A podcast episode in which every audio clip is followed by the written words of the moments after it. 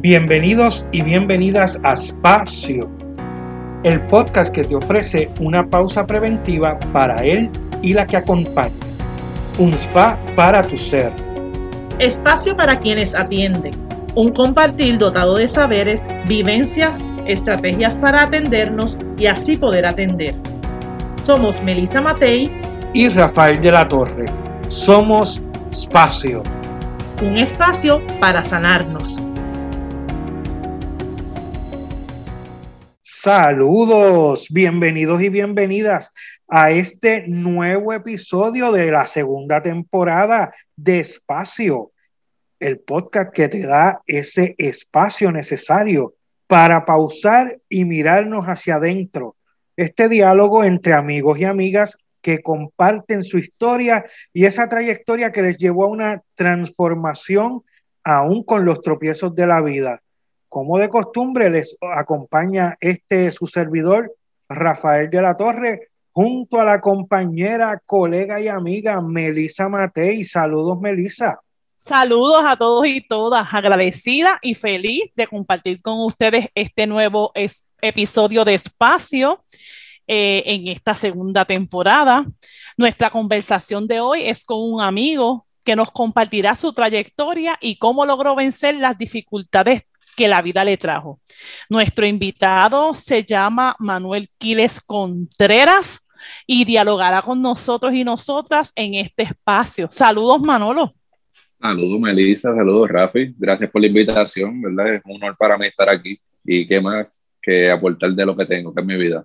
Súper, Manolo. Muchas gracias por, por haber dicho presente, ¿verdad? Me alegro mucho de volver a encontrarme contigo, que comentábamos hace un ratito, llevo varios años sin que, sin que habláramos y sin que nos viéramos, pero estoy agradecido y encantadísimo de que estés aquí con nosotros. Gracias por la oportunidad. Chévere, así que vamos a comenzar de lleno enseguida, como ya es costumbre, que nos hables de quién tú eres. ¿Quién es Manolo? Pues mira, eh, Manuel Quiles, yo he ido aprendiendo a descubrirme en el camino. Este, si me hubiese hecho esa pregunta quizás hace 15 años atrás, me hubiese dado mucha dificultad, pero yo he descubierto que yo soy una persona buena, eh, dirigida al servicio, es una persona que yo soy una persona bien entregada y si lo fuera a definir en una sola palabra, yo diría que, que yo soy una persona buena, una persona que estoy lleno de amor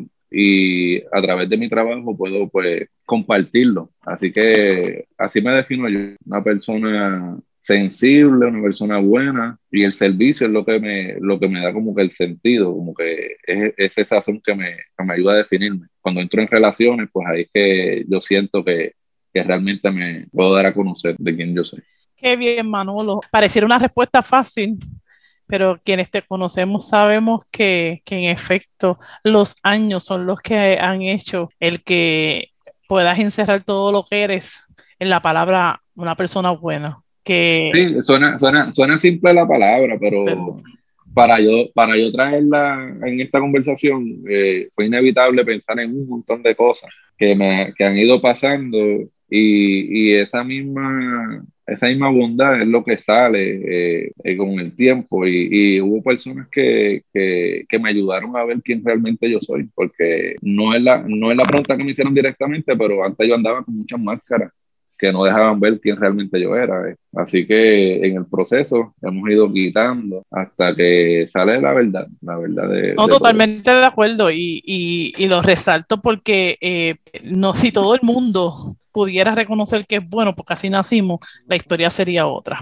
Pero bueno, Manolo, me gustaría entonces que nos pudieras contestar la siguiente pregunta, ¿verdad? E, esto que compartimos con todos los que nos acompañan, y es, ¿cuál fue esa experiencia donde tú sentiste que la vida te movió el piso tan fuerte que te tumbó, te, la cosa tan valió que tuviste que detenerte. Y, y hay que escoger una sola situación.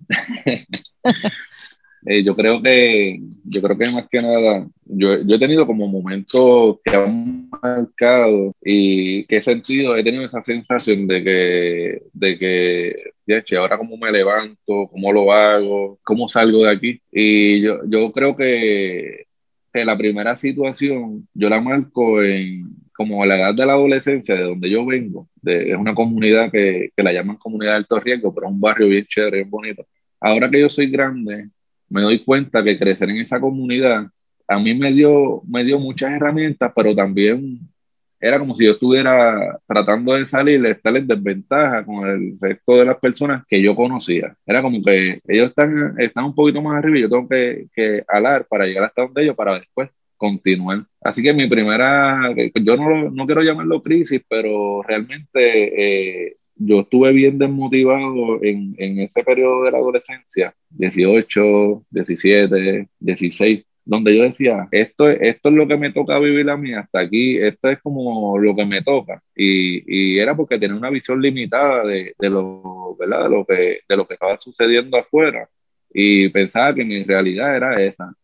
Eh, yo creo que, que, algo que a mí me ha dado duro, que he venido arrastrando con el tiempo, es las pérdidas de gente que, que amo mucho, eh, por las mismas situaciones, pueden ser de violencia, pueden ser de, este, de, de desventaja social pero yo marco como esa edad de los, de los 15, 16, como una edad bien, bien fuerte para mí, porque realmente yo no sabía cómo, cómo iba. Yo sabía que quería algo mejor, yo sabía que, que había algo de bondad en mí, pero todo lo que estaba a mi alrededor era, estaba como dañado. Así que, que eh, desde, desde, que yo soy muy joven, yo estoy tratando de, ¿verdad? Creciendo en, un ambiente donde yo veía que la cosa no funcionaba como yo entendía que debía funcionar, pero a la vez esa, las situaciones me estaban consumiendo. Ahí pues siempre aparecen ángeles en el camino y aparecen personas que de alguna manera u otra, eh, cuando yo sentía que no, que no, ¿verdad? Que no podía como que ver más allá, pues hubo personas en el camino que, me dieron, mira, sí, este, hay otras alternativas. Y, y, yo estoy contando esto, pero realmente estoy pensando en, en, en, una sola persona. Los que me conocen un poquito más allá, yo, yo tengo padres y, y toda un hogar más o menos que se veía estable, pero yo crecí con un hermano que tenía un uso problemático muy fuerte. Como era lo que yo veía con frecuencia, eh, yo entendía que, pues, que la vida era como, como así, como con esa dinámica.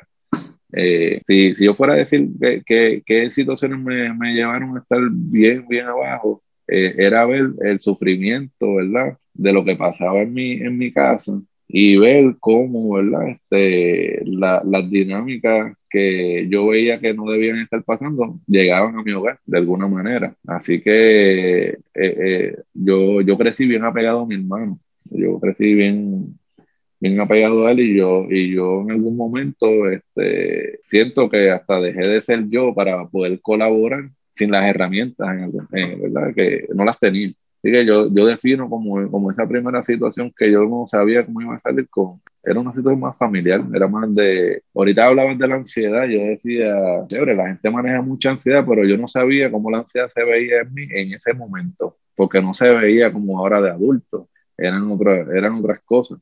Y eh, la diferencia de, ¿verdad? De, de, de, el adulto que soy a quien era esa persona, yo tengo gente que, que con quien yo cuento. Pero en ese momento, pues tenía gente con quien yo contaba, pero no tenían las herramientas como para decirme, mira, este, así es que uno se levanta. Y poco a poco, pues empecé a relacionarme con, con otras personas, con otros otro grupos, otros espacios, y, y empecé a, a tener esa probadita. Y, y en, en, esas relaciones me pues fui descubriendo que, pues que, que, uno, se, uno puede vivir de una manera diferente, que hay unas alternativas, pero que realmente sí, la vida, la vida es, es complicada, es compleja, tiene sus procesos. Antes de arrancar este espacio, pues yo ¿verdad? Tú, les, les comentaba qué cosas estaba manejando, así que hoy es para mí un día de muchos retos en, en, en cuestión de lo que son mis emociones saber también que, que, tengo este espacio, como ustedes bien lo, lo llaman, eh, es, un, es, algo que se va sintiendo. Inicialmente hoy yo no, yo decía, ¿cómo lo voy a hacer? Este, ¿cómo, ¿Cómo voy a compartir de mí? Cuando yo siento que pues hoy debía recibir porque estaba medio, medio estropeado y mira, ya voy, ya voy, ya voy recibiendo, ya voy sintiéndome diferente. Mira, Manolo, nosotros eh, te, ¿verdad? te conocemos hace muchos años y, Y como ya ha sido una experiencia en el recorrido de, de los episodios de espacio donde eh, hemos tenido muchos amigos y amigas que nos conocemos de los centros Sorisolina Ferré y de ahí pues también es que conocemos a Manolo, Manolo es de, de allí de Caimito y trabajó en los centros y, y ahí fue que vimos incluso el crecimiento, y yo digo vimos, pero más bien crecimos juntos en, en, ese proceso eh, trabajando en, lo, en los centros. Pero algo que quería resaltar, que Manolo, ¿verdad? Que dijo que ante la situación que tenía de frente en su familia, él, él, se sentía con la responsabilidad de ayudar, aunque no tenía herramientas. Sin embargo, las herramientas uno las va adquiriendo después, pero uno sí tiene un caudal de cualidades, ¿verdad? Eh, en uno donde, ¿verdad? Podemos eh, afrontar con esas cualidades que él ya dijo su mayor cualidad, ¿verdad? Que es ser bueno. Así que por eso, y servicial, ¿verdad? Por eso es que él quiere ayudar ante la situación, pues esas cualidades ayudan a que pudiera eh, trabajar su situación familiar aún sin tener las herramientas que luego va obteniendo en el transcurso de su formación y su educación. Es bien curioso, Rafi, porque ahora que yo estoy tratando de acordarme de ciertos momentos, una de las, de las primeras personas que, que me dio esa oportunidad de, de tener una probadita de, de, que la vida puede ser diferente yo no sé si tú lo recuerdas, pero una vez estaban haciendo una propuesta en la biblioteca y yo estaba, yo era muy joven y, y eran, esos eran mis primeros tiempos en el centro y, y parte de mis primeras experiencias de, de, trabajo, donde yo me di cuenta que yo podía ser bueno sirviendo, fue, fue contigo. Yo no, yo no me acordaba de eso, pero, realmente de las primeras oportunidades de trabajo me la, dio, me la diste tú para, para los tiempos que se trabajaba los sábados y demás y después con, después con Melissa. Y de alguna manera en, el proceso fue significativo para mí porque yo venía de unas propuestas de la calle que no eran las más adecuadas, eran, eran propuestas que el que tiene dos dedos de frente sabe que el destino es, es otro pero cuando uno está en ese ambiente y la propuesta es limitada, pues uno la considera. Y cuando yo hay ángeles que aparecen, pues de momento aparecen otras oportunidades que marcan la vida, porque realmente mi vida es diferente desde, desde esas decisiones que yo fui tomando desde muy joven. Ahorita les mencionaba que, que mi trabajo es la manera de yo relacionarme con Dios y es porque de, de alguna forma lo entiendo así. Eh, yo puedo estar cansado, yo puedo estar desmotivado y entro en relación con otra persona, como, como si llegara esa energía, pero una energía como bien canalizada, con propósito, y es como que pasan cosas maravillosas. y eso tiene que ser Dios obligado, porque a veces yo no tengo, humanamente siento que no tengo la fuerza y, y, entra ese, ese, ese pompeo, esa, esas ganas. Así que con esa, esas experiencias que ustedes me brindaron en algún momento, yo me enamoré. me enamoré del servicio, me enamoré de, de, la posibilidad. Yo he tenido cuestionamientos bien fuertes en estos últimos meses donde me cuestionan por qué yo le dedico tanto tiempo a una persona que maneja adicciones, si el porcentaje de recuperación es poco, que han dicho cosas hasta bien despectivas. Y, y yo creo que yo aprendí a, a temprana edad que, que el ser humano no es simplemente lo que se ve, todos nacemos con una dignidad, tenemos unos talentos y, y que cada historia una persona que llega hasta ahí no es porque sí. Yo me salvé de no tener una historia parecida o llegar hasta ahí, ¿verdad? Eso, eso, eso, eso fueron muchos factores. Así que cuando yo trabajo con, con, mi prójimo, es la manera de, de, de, de yo relacionarme y, y, entre las cosas pasan milagros. Lo que pasa es que no todo el mundo los ve, no todo el mundo los lo, percibe es una cosa, yo estoy, yo estoy de salida de un lugar de trabajo donde hice casi mis últimos cinco años. Así que yo estoy evaluando y a la vez pues cerrando capítulos con ellos y, a la, y recibiendo también. Yo recibo mucho. Y, y yo digo, wow, eh, si las personas que han hecho señalamientos tan contundentes pudieran participar de estas evaluaciones o escucharlas, yo creo que cada ser humano tiene esa, esa, ese rayo de querer echar para adelante, de tirar para adelante. A veces, como me pasó a mí, no sabíamos cómo, no teníamos todas las herramientas. Pues Dios me puso ahí arriba, en Calle, lejos de casa. Eh, y yo he visto como quizás con un cambio, un ajuste, cambia la dinámica de la familia, cambia la dinámica de la comunidad. Pero pues eso, eso hay que, que estar con los pies en la tierra y con y, en relación como para poder percibir esos cambios. Manolo, eh, has mencionado mucho algo que, que, que, para mí o para nosotros es significativo y es precisamente eh, lo que logra el mundo de las relaciones sin distinguir qué tipo de relación, simplemente este, este compartir con el otro, desde amistad, desde familia, desde pareja, relaciones. Eh, y yo sé que, ¿verdad? Que eso es una cosa fundamental que nos une a ti y a mí, pero también sé que, como decías ahorita, que esas cualidades, ese deseo, esa, eh, eso que está en tu corazón de servir y que fue, según nos narra, eh, milagros de oportunidades, ¿verdad? Que se, te, que se te abrieron, pero más que nada, un invitado anterior nos decía que las oportunidades están, pero hay que, hay que aceptarlas. Hay mucha gente que las oportunidades se les se le pasan por el frente y no, las y no las asume. Pero de todas maneras, a pesar de esos milagros, tú has hecho cosas. O sea, tú, a ti te ha tocado eh, hacer como, como, tú tienes una trayectoria profesional, una trayectoria de desarrollo personal, pero sí me gustaría que un poquito pudiera este, darnos como, como un, un resumencito de tu trayectoria profesional. Sabemos que, que, no es la esencia, que la esencia tuya no depende de un título, pero sí tú te moviste. Te moviste a, lugares que probablemente a la edad que nos empezaste a narrar, tú no te imaginabas que ibas a estar donde estás ahora a nivel profesional. Y yo sé que mucha de la gente, ¿verdad?, que nos está escuchando, necesita escuchar eh, estas historias de superación, eh, cómo uno coge lo que es la, la misión que tiene y la, la concretiza, más allá del, del, ideal, le pone, le pone vida, le pone acción y le pone lo que sea necesario. Así que si nos puedes compartir un poco cómo fue esa trayectoria, qué hacías al principio y, y, qué, hacía, y qué haces ahora. Me río porque es bien gracioso. No importa qué profesión o que yo haya estudiado, yo siempre trato de colar lo mismo que, es el servicio, es ver como la necesidad y, y también cómo, cómo, cómo las personas pueden ver una oportunidad para desarrollar y encontrar su propio camino. Y, me río porque yo empecé haciendo un bachillerato en, en lo que es educación física adaptada. Eh, yo empecé por la parte del deporte, porque pues, es algo que he visto que, funciona para transformar, pero realmente pues me gusta el deporte y, es lo que me mantiene también así en, en buena forma.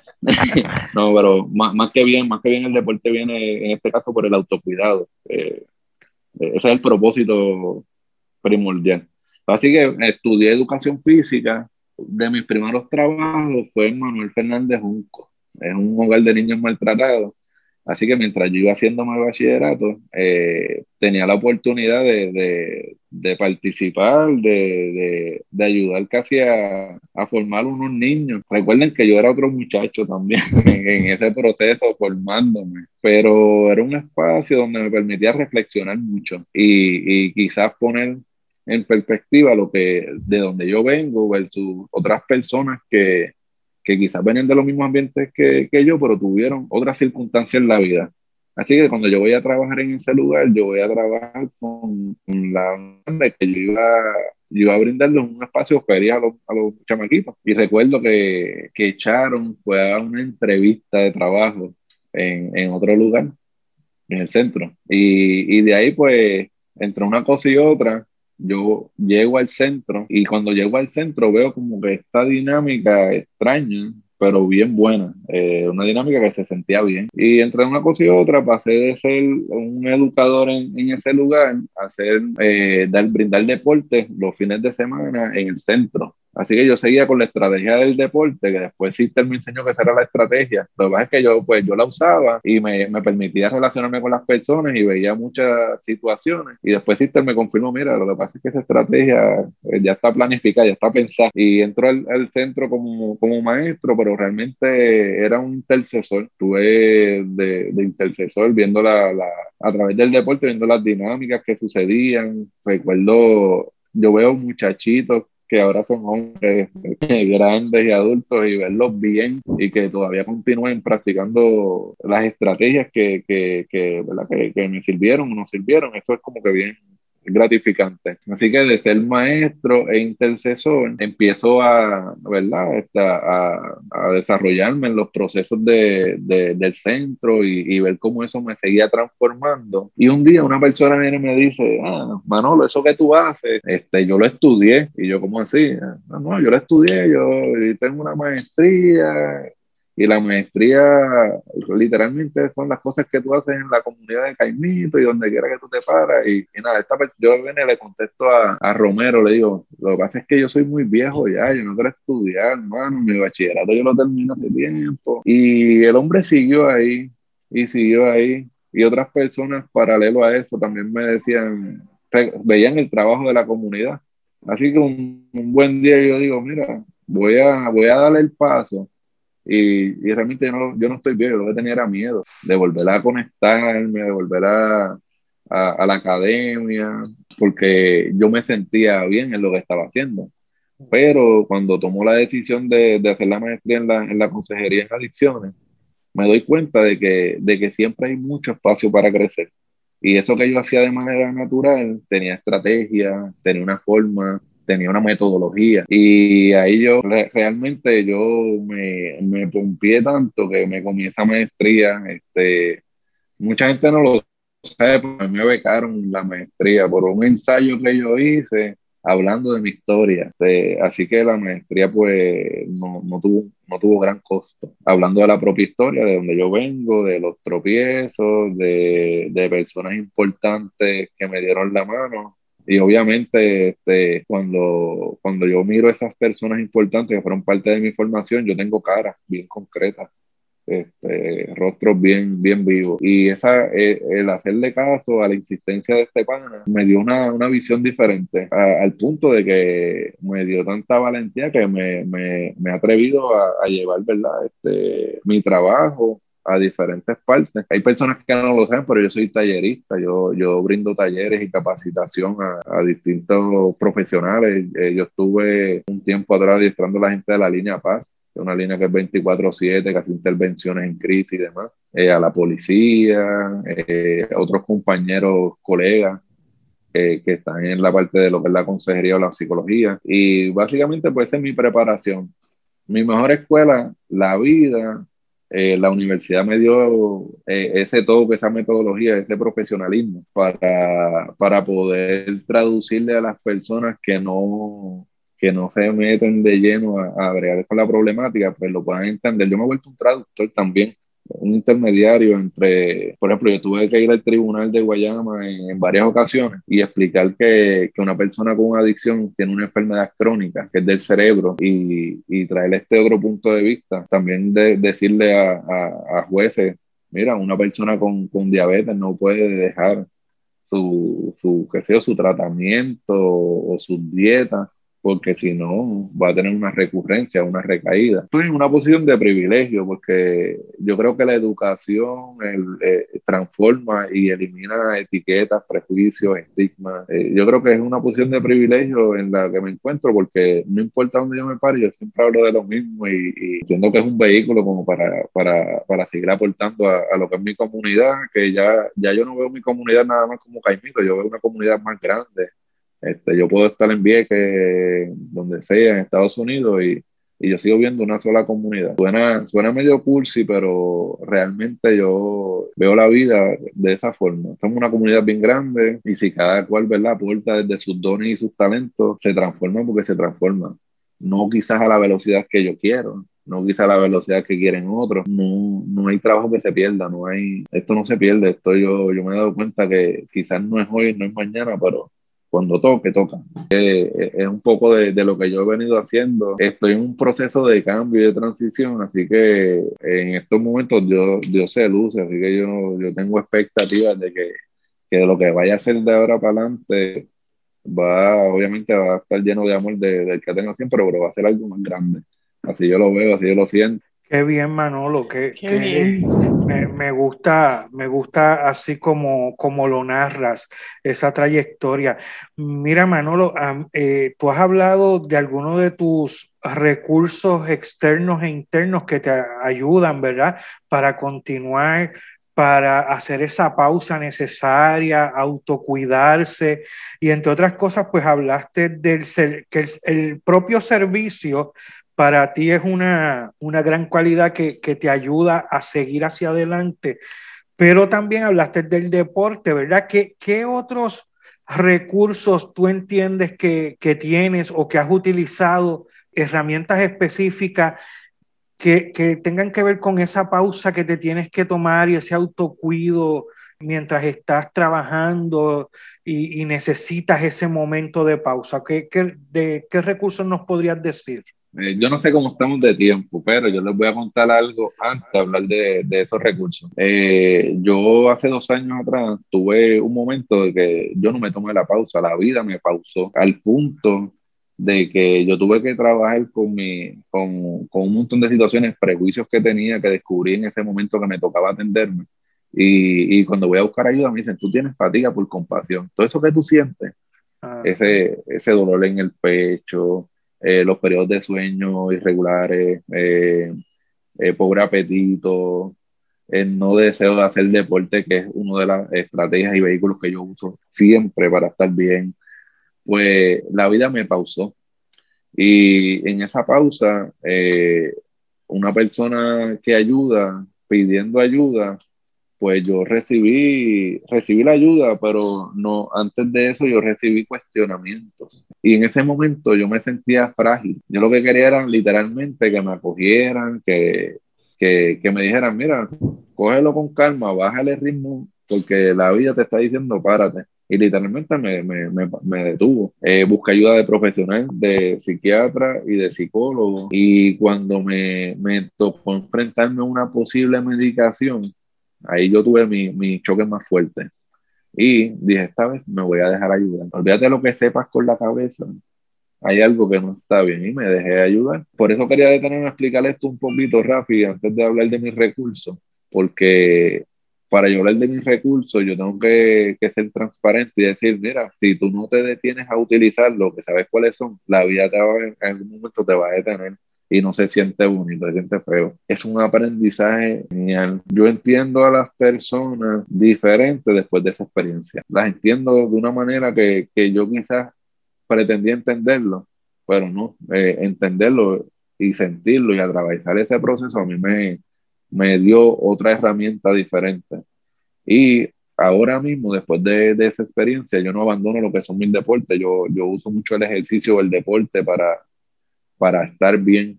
Este, la gente me dice, ah, pero es que tú estás flaco, que si esto, yo, ellos en mi mente, si supieran la manera en que yo me ejercito o, saco esa energía, yo, yo tengo que moverme demasiado, yo tengo que hacer, yo juego baloncesto, yo corro, ayer me llevé a mi, a mi chico y estuvimos una hora y media caminando, pero era más deleitándonos el paisaje, las historias del chamaquito que, que, que tiene tanta espontaneidad que me, me, me, me, lleva a acordarme quién era Manolito. Me decía Manolito cuando pequeño. Así que mi manera de, de, estar bien, mis recursos, yo sé que los hijos, yo no, quizás no es que sean un recurso, sino es el espacio que se da entre, entre ellos y entre, ¿verdad? entre ellos y uno. Que uno dice, espérate, eh, hay que acordarse de que, que, hay que jugar, hay que acordarse que hay que, que quizás yo, yo a veces soy rígido cuando algo me preocupa mucho, yo me lo llevo a, la mente, pues el chico me, me, dice, espérate, de esta forma, eh, es una manera de ir sanándose, yo lo veo como brinca, como corre, como se pone descalzo en la grama. Yo antes no me quería ensuciar y alguien por ahí no me dejaba cambiarme la camisa. esos pequeños detalles que parecen pequeños eh, me ayudaron a seguir, ¿verdad? Mejorando Y así que mis recursos externos, yo diría que el primero, el primordial, de deporte, eh, a mí me gustan los espacios al aire libre, yo tengo que tener contacto con la naturaleza. Puede ser que uno que otro día en la semana yo me encuentre en la playa o en un parque o, o quizás este, esto no lo puedo decir muy duro, pero ahora me gusta cocinar en el barbecue y de alguna manera me, me despeja la mente. Este, así que estoy eh, haciendo cositas que me que, que, yo contra yo no yo no sabía que esto me ayudaba a estar presente estar relajado estar parado en el aquí en lo que me toca para que no este, se queme para que no se queme no no de hecho, y, me quedan buenos me quedan buenos las carnes así que parte de mis recursos es eso Rafa yo creo que mantenerme apegado a a, lo que es la naturaleza. Este, el perro no, ya no me quiere mucho, pero yo tenía un perrito antes que, que era una terapia para mí. El estar con el perro un rato, jugar con él, este, eso me, me ayudaba mucho. Pero básicamente a mí me gusta estar en, en, el, al aire libre, hacer mis actividades, sudar. Yo creo que muchas veces uno tiene que sudar esa, esas emociones del día. La, las emociones yo las he aprendido a ver como, como esta, esta cosa que me, que me ayuda a, a interaccionar con el ambiente, a interactuar. Así que, nada, Rafi, yo, yo diría que es eso. Yo creo que, que no olvidarme de, de, sacar tiempo para mí y hacer cosas que yo sé que yo disfruto. Me gustó eso del, del barbecue, porque primero, porque es la primera persona que dice, ¿verdad?, del barbecue, pero eh, eh, resulta que me siento identificado porque a mí también el barbecue me hace sentir este, muy bien, muy eh, bien. en el presente, ¿verdad? Y, en, y, y, me gusta mucho, me gusta mucho, me hace sentir en el aquí y ahora. Hay gente que, hay gente que siembra, pero, hay, gente que, hay gente que siembra, pero yo no siembro, yo estoy las carnes ahí, y, y con eso estamos. Qué bien, hay gente que siembra, hay gente que cocina barbecue y hay, y hay quienes tenemos que cocinar todos los días como sin barbecue. Pero definitivamente he de admitir este, que, que, a mí, ustedes saben cuánto me encanta cocinar y, y, que definitivamente es una tarea de esa de el aquí y ahora. Pero Manolo, de verdad que, que retomo cosas que, que, me encantan de ti y que has este, planteado y que reafirman las cosas que también eh, a, a, mí me resultan y en todo momento hablaste de relaciones, ¿verdad? Y las relaciones pueden ser tan positivas como tan negativas dependiendo de cómo tú los asumas, ¿verdad? Y las pausas, ¿verdad? Independientemente de qué se haga en la pausa, porque uno puede hacer todas las cosas que, que tú mencionaste de manera negativa, o sea, este, refunfuñando sin querer hacerlo, sin disfrutárselo. Así que como que resumo que sacar pausas para hacer eh, cosas que me diviertan así como cuando compartes con tu hijo, así como cuando haces deporte, es pausar, pausar de lo que son los procesos de ayuda a los que tú participas este, y la ayuda que tú has dado, pues como que pausar también para entonces no recargarse o soltar. Yo digo, son las dos cosas que hay que hacer constantemente, recargarse y, y también soltar. Así que pues contenta de que hayas estado con nosotros. Estoy contento de verte, de, de, que, de que ustedes propiciaran estos espacios. Yo creo que, que yo soy resistente al, inicio, pero de alguna manera eh, engancho con ustedes con esta, esta iniciativa y esta es una manera de seguir aportando. Otra estrategia diferente para hacer lo mismo que nos gusta y, yo creo que eso es muy valioso y, es inteligente, se adapta a los tiempos. Así que yo estoy contento de, de volver a conectar con ustedes, de, de saber que, que, aunque estemos lejos físicamente, nos une una misión o, o, un vehículo que es el servicio. Yo creo que, que eso es eso es poderoso, que tenemos una responsabilidad, una responsabilidad de cuidarnos nosotros para poder dar eh, a los demás eh, un buen servicio, una, buena, una buena mano amiga. Este, así que es nuestra responsabilidad continuar y, y creando espacios como espacios. Y yo súper agradecido también, agradecido de las palabras, ¿verdad? De tus palabras, este, de, de tu historia, de lo que nos has compartido, de verdad que un gusto volverte a ver. Así que que no sea la última y seguimos en el camino de la vida, ¿verdad? En caravana, diría Lourdes. Así que esto fue otro episodio más de Espacio.